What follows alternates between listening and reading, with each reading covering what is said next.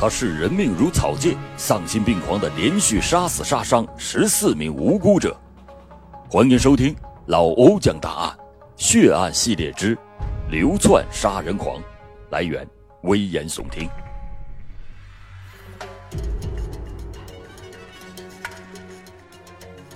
贵州省都匀市公安局刑侦大队的幺幺零电话急促的响了起来，值班的干警抓起话机。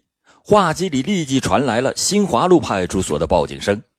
报警说，刚才在耸翠楼前剑河江畔的排污沟盖板上发生了杀人案，被害者是一男一女，已经送往黔南州的中医院进行抢救。刑警们火速的赶往了中医院，这脚刚跨进病房，还没来得及询问死伤者的情况，为首的刑侦大队长就接到电话。电话里又说有一个人被杀，已经送往都匀市人民医院。这刑侦队长一愣：“怎么的？又有一个人被杀？”在场的干警有的惊讶，有的猜想：“哎呀，这可能是报重案了吧？”这种情况对于刑侦队来说那是不足为奇，而且是常有的事儿。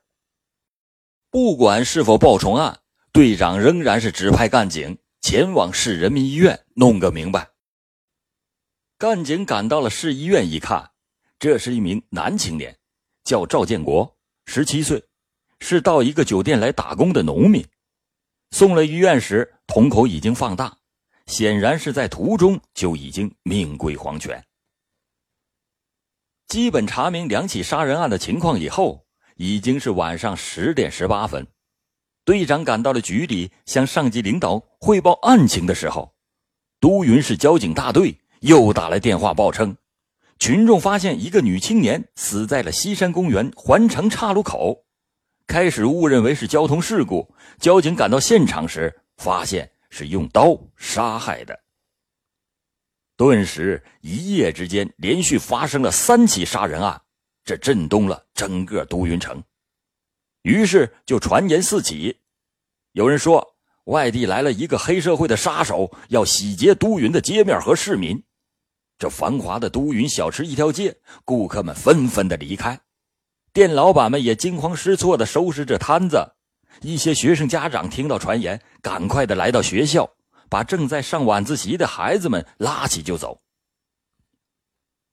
恐怖开始笼罩着整个都匀城。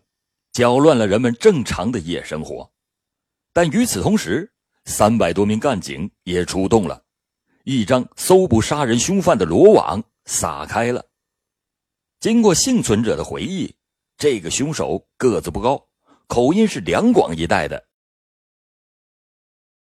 到了第二天凌晨五点钟左右，有三名干警巡查到都匀白子桥附近时，仿佛见到一个人影。在桥边晃动了一下，于是走过去一看，桥下有个钓鱼的老头。干警问老头：“看到有人过去了吗？”老头说：“他没看见有任何人来过桥下。”于是他们又急忙爬上了大桥头，顺着大桥向仙阁凉亭搜去。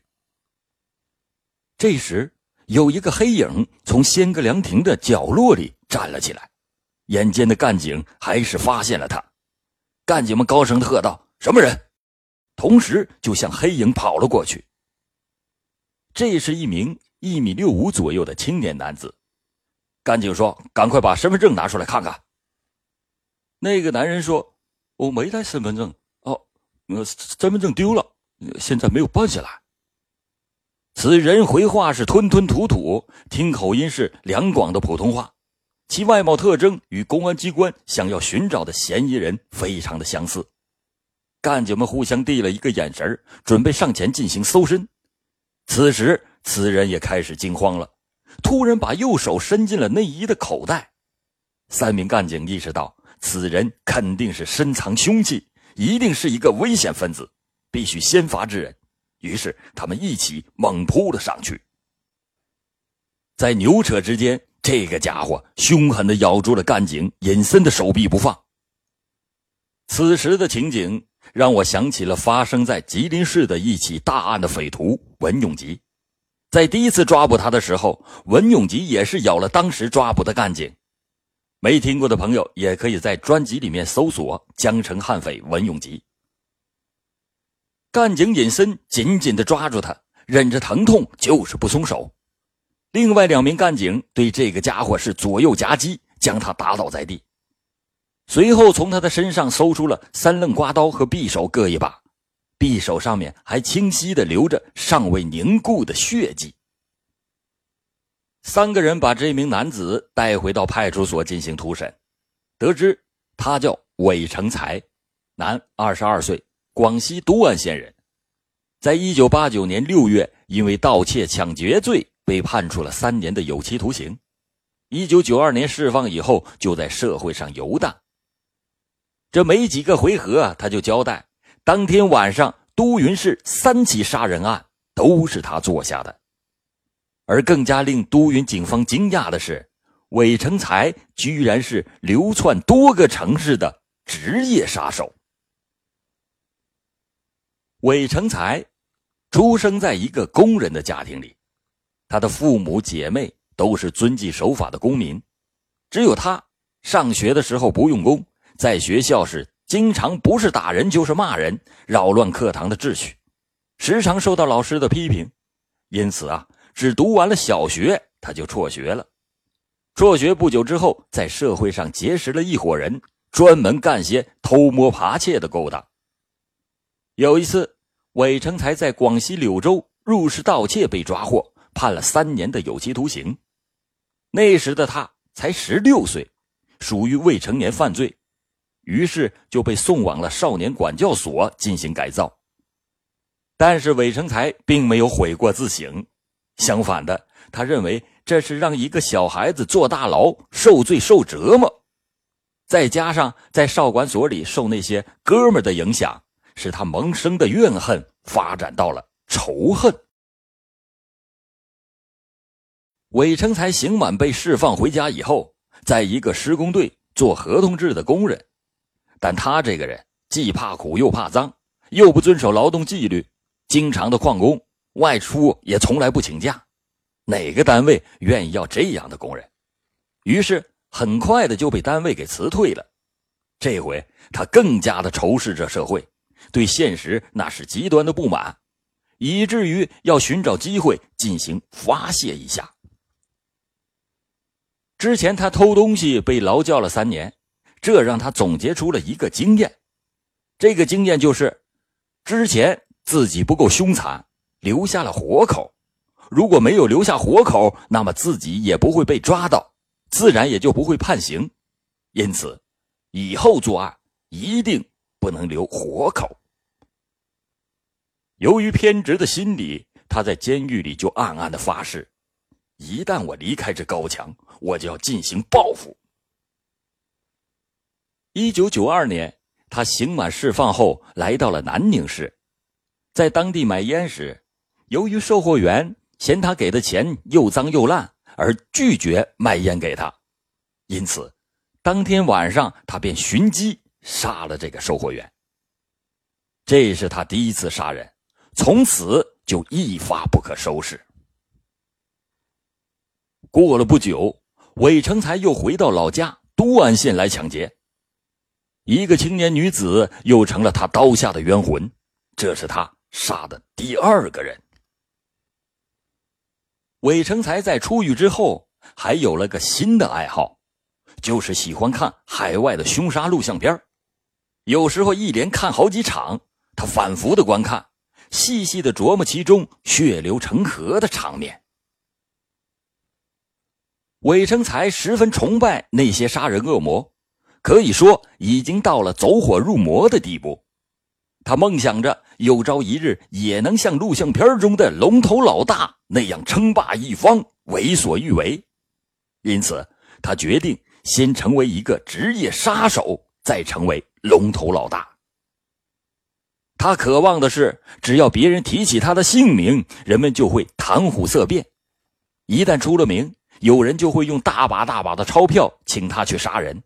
有了钱，就有了一切，美人就会投入他的怀抱。于是，他就开始计划搞枪，准备做更大的案。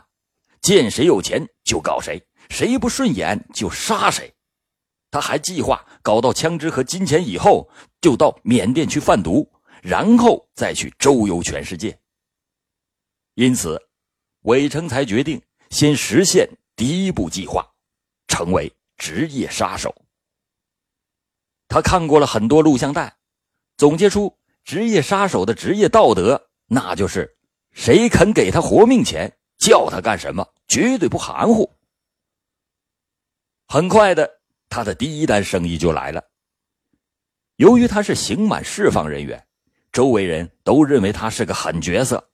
很快，一个叫兰克的人就找了上来，希望韦成才帮忙杀了兰克的嫂子。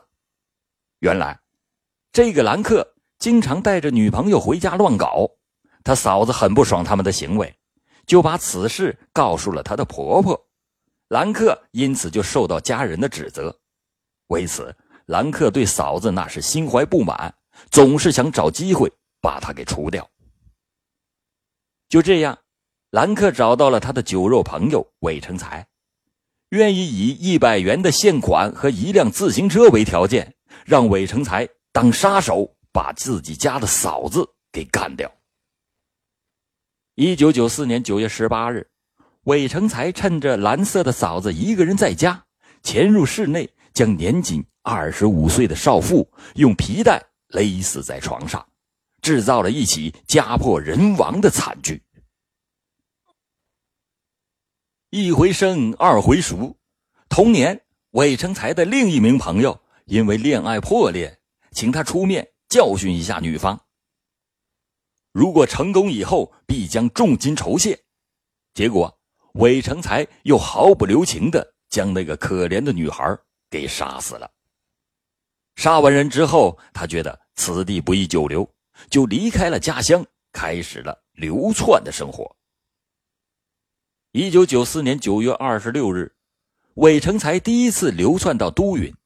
下了火车以后，他看到白子桥右侧蹲坐着不少算命的先生，便想着算算前程的命运如何。正当他听着算命先生吹得神乎其神的时候，桥下传来了一对男女青年的吵架声，他便好着信儿下桥去看个热闹。韦成才看了以后，随口说了一句：“好男不和女斗。”这韦成才做出了一副善人的模样，在旁边讥笑那吵架的男子。没想到那个男子竟然骂他：“关你屁事，滚开！”在众目睽睽之下遭人唾骂，这太有失脸面了。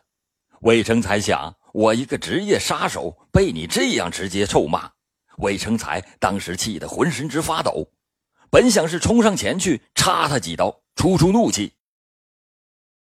但是围观的人太多了，他只好眼睁睁的看着那男子钻进了河边的一个工棚里。等到了天黑以后。魏成才悄悄地来到了大桥下面，寻找发泄的目标。他将河边工棚里守游船的民工王凯给杀死了。在杀完人之后，警方发现了他有重大的作案嫌疑，但是韦成才反侦查能力也非常的强，立刻就逃之夭夭。之后，他就继续在贵州一带活动。其实，他逃窜到贵州。也是为了报仇雪恨。原来，韦成才曾经在贵阳扒窃时遇到了地头蛇，被三个结伙青年强行的搜了身，缴了他作案的凶器匕首，气得他也是敢怒不敢言。他就暗自发誓：我不杀贵阳老，誓不为人。之后，韦成才就去了贵阳，在贵阳的春雷广场。他莫名其妙的又杀了一位女青年，在抢了他的小包之后，他又逃回了广西。三月十七日，韦成才流窜到广西金城江，他下了车，在立交桥附近溜达的时候，见到有一对恋人正在吵架，他又上前去多嘴。这个韦成才啊，实在是太爱看热闹，爱管闲事而且还管不住自己的嘴。结果被那男的吼了他几句，他心里就狠狠的想：我非得把你们杀了不可。就在当天的午夜，他又出来溜达，看到舞厅出来一个少女蓝丽丽，突然就用左手扼住了蓝丽丽的脖子，右手持刀抵在了蓝丽丽的后背，先叫她拿钱。这女孩丽丽说：“我没有。”他又让她把手表摘下来，没想到丽丽又给他拒绝了。魏成才便用匕首凶狠地朝蓝丽丽的胸部直接捅了过去，一下子鲜血喷溅。魏成才此时觉得很过瘾，够刺激。后来他在被捕审讯中交代，他当时的心情说：“杀这个女子时，我见鲜血喷在她穿的灰白色的毛衣上，就像一朵朵开放的鲜花。她漂亮，好舒服啊！你们说，这韦成才此时是不是已经变成了严重的心理变态啊？在这之后。”他也没有隐藏起来，而是继续的溜达。等到了第二天凌晨三点，他溜达到了立交桥的旁边。你说巧不巧？居然又碰到了那对恋人。两个人现在已经是和好如初，紧紧的依偎在了一起。可是韦成才绝对不会放过这个机会，他马上上前，先刺了那女的几刀，又捅了男的一刀，以后慌忙的溜走了。韦成才的杀戮并没有停止。一九九五年四月八日的下午七点钟左右，韦成才从广西金城江乘火车抵达了贵州省黔南境内的独山县。县火车站灯光明亮，人来人往，街道两旁的店铺飘出了阵阵饭菜的清香。韦成才感到了饥肠辘辘，但此时的他身上已经是空无分文。便在附近又转悠起来。这时，独山县麻万乡小学女教师韦龙芬带着孩子回家。韦成才见韦龙芬背着一个大包，以为肯定有钱，于是便尾随了上去。跟到了县饲料公司门口时，他见到行人开始已经稀少了，便从韦龙芬的身后伸手去扼他的脖子。韦龙芬吓得大声呼救，韦成才拔出匕首，照着韦龙芬的胸口就捅了一刀。韦龙芬边喊边跑，韦成才又追了上去，用匕首对着他连捅数刀，把他捅死在地。之后，从韦龙芬的身上抢走了仅有的五元五角钱现金和一件红色的毛线衣。就这样，一个年仅二十七岁的青年女教师。含恨谢世，剩下了不到五岁的孩子，苦苦的等待着他的母亲回来。第二天，也就是一九九五年四月九日，韦成才从独山乘火车第二次窜到了贵州的都匀市。这次他下车先看了五场的录像片，到了晚上七点吃了点宵夜，然后向白子桥走去。别人饭后都是溜达，而他却是踩点儿。观察地形，了解人员来往情况，以便伺机作案。因为他是一个职业杀手。韦成才先是选择了一男一女，尾随着他俩走进了白子桥棋牌娱乐室。里面的人挺多，他守在门边望了一会儿，不见那一男一女出来，无法下手。偶然间。他发现娱乐室收钱的老头一晚上可以得上百元钱，就记在心里，想找机会抢他一把。回过头来，韦成才看见了一名警察，就跟了上去。其实这是他经常干的一件事因为他一直想杀警察抢枪，但是他很快的发现警察遇到了两个熟人，三个人攀谈起来。见没有下手的机会，韦成才又尾随了一名穿制服的女法官，想抢劫她的枪支。但其实韦成才不了解情况，女法官一般是不佩戴枪支的。他跟了一段，发现女法官一转身进了家里，这抢枪的计划再次的落空。第三个目标是提着两个大包的妇女，他三拐两拐的拐进了一家招待所。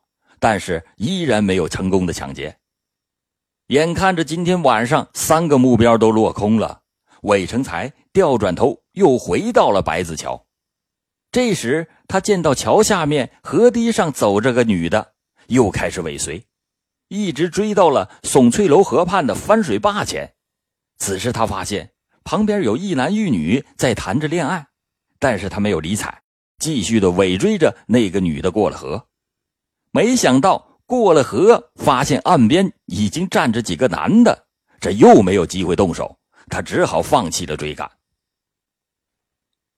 折返回来以后，他看到刚才那对男女青年还在你侬我侬，就慢慢的向他们靠近，用匕首抵住男青年的脖颈，恶狠狠地说：“把钱拿出来！”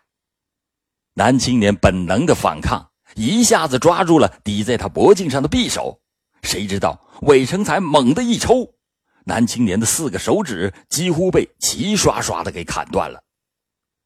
韦成才自己的手指也受了一点伤，男青年在与韦成才搏斗的时候，叫女朋友赶快的逃跑，谁知道女朋友穿的是高跟鞋，这刚一迈步就跌了一跤。韦成才丢下了受伤的男青年，又追上了女青年，对着他的胸部就是几刀，又扯下他红色的小坤包，向耸翠楼侧边的羊肠街仓皇的逃去。被杀的这对恋人，男的叫施长贵，女的叫李慧，今年还都不满十八周岁，是星云酒家一名公关小姐。两个人就莫名其妙的遭遇了横祸，失去了宝贵的生命。话说韦成才杀完人之后，仓皇的逃走，突然他察觉到背后有脚步声传来，他心头一惊，回头一看，见到是一个男青年跟了上来。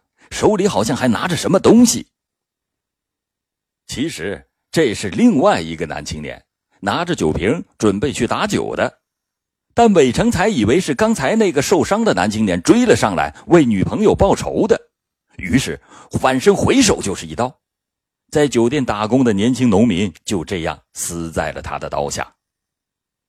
韦成才连杀两人以后，急忙的沿着河边走过了西山大桥。来到了西山公园的门口，在侧边的花坛旁打开了那个红色的小坤包，结果发现里面就是些卫生纸、眉笔、发票和一串钥匙，其他的什么都没有。气得他把包扔在了花坛里，然后从自己的衣服上撕下两块布，一块擦了擦刀上的血迹，另一块包扎了自己受伤的手指，接着又把穿在外边的衣服掉到了里面。把里面的西服又换到了外面，这种简单的化妆就是为了避免有人把他认出来。杀了好几个人，却没有抢到几个钱，韦成才不甘心呐，他继续的寻找着作案的目标。此时已经是晚上十点多了，他走在西山公园环城岔路口时，见到一个女青年走了过来。不由分说，上去就用左手抓住了他的头发，右手朝他的胸部狠狠的捅了一刀，女青年当即就倒下了。女青年被杀倒以后，发出了微弱的声音说：“我有钱，你自己去拿吧，别杀我。”韦成才却狞笑着说：“今晚老子不要你的钱，只要你的命。”说着，又连刺了六刀。直刺的女青年血肉模糊，方才离去。这个被韦成才杀死的是都匀市大平中学女教师谭云，当年她只有二十六岁。八年前，在贵定师范学校毕业以后，自愿到都匀市郊区的大平中学去教书。为了进一步提高自己的教学水平，他自费。到黔南师范专科学校读夜大，他每天一早到学校去给学生上课，下午赶回到巨城二三十华里的石砖上夜大。很多的时候，他往返都是步行。由于退休的父亲卧病在床，母亲弟弟也没有工作，生活的重担使他一次又一次的推迟恋爱结婚。他是都匀市多年的先进教师石家的优秀团员。恶魔夺去了他的生命之后，凡是认识到他的人，听到噩耗，无不伤心落泪，悲痛惋惜。这时，还真有一辆出租车开了过来，司机以为他们是小两口抓头发打架，也没有理会，直接就开了过去。但是韦成才却是吓得心惊肉跳，杀完人之后，慌忙的回到了白子桥头。他镇静了一会儿以后，又将目光落在了棋牌娱乐室那个收费的老头的身上，决心杀人抢劫。但此时娱乐室里的人还是很多。动手为时过早，他想暂时的躺在仙阁凉亭里休息一下，以待时机的到来。他美滋滋的想着他的计划，等抢到钱以后，明早就爬上火车去贵阳。可都匀警方行动迅速，韦成才很快的就落入了法网。在审讯中，韦成才供认，自一九九二年六月。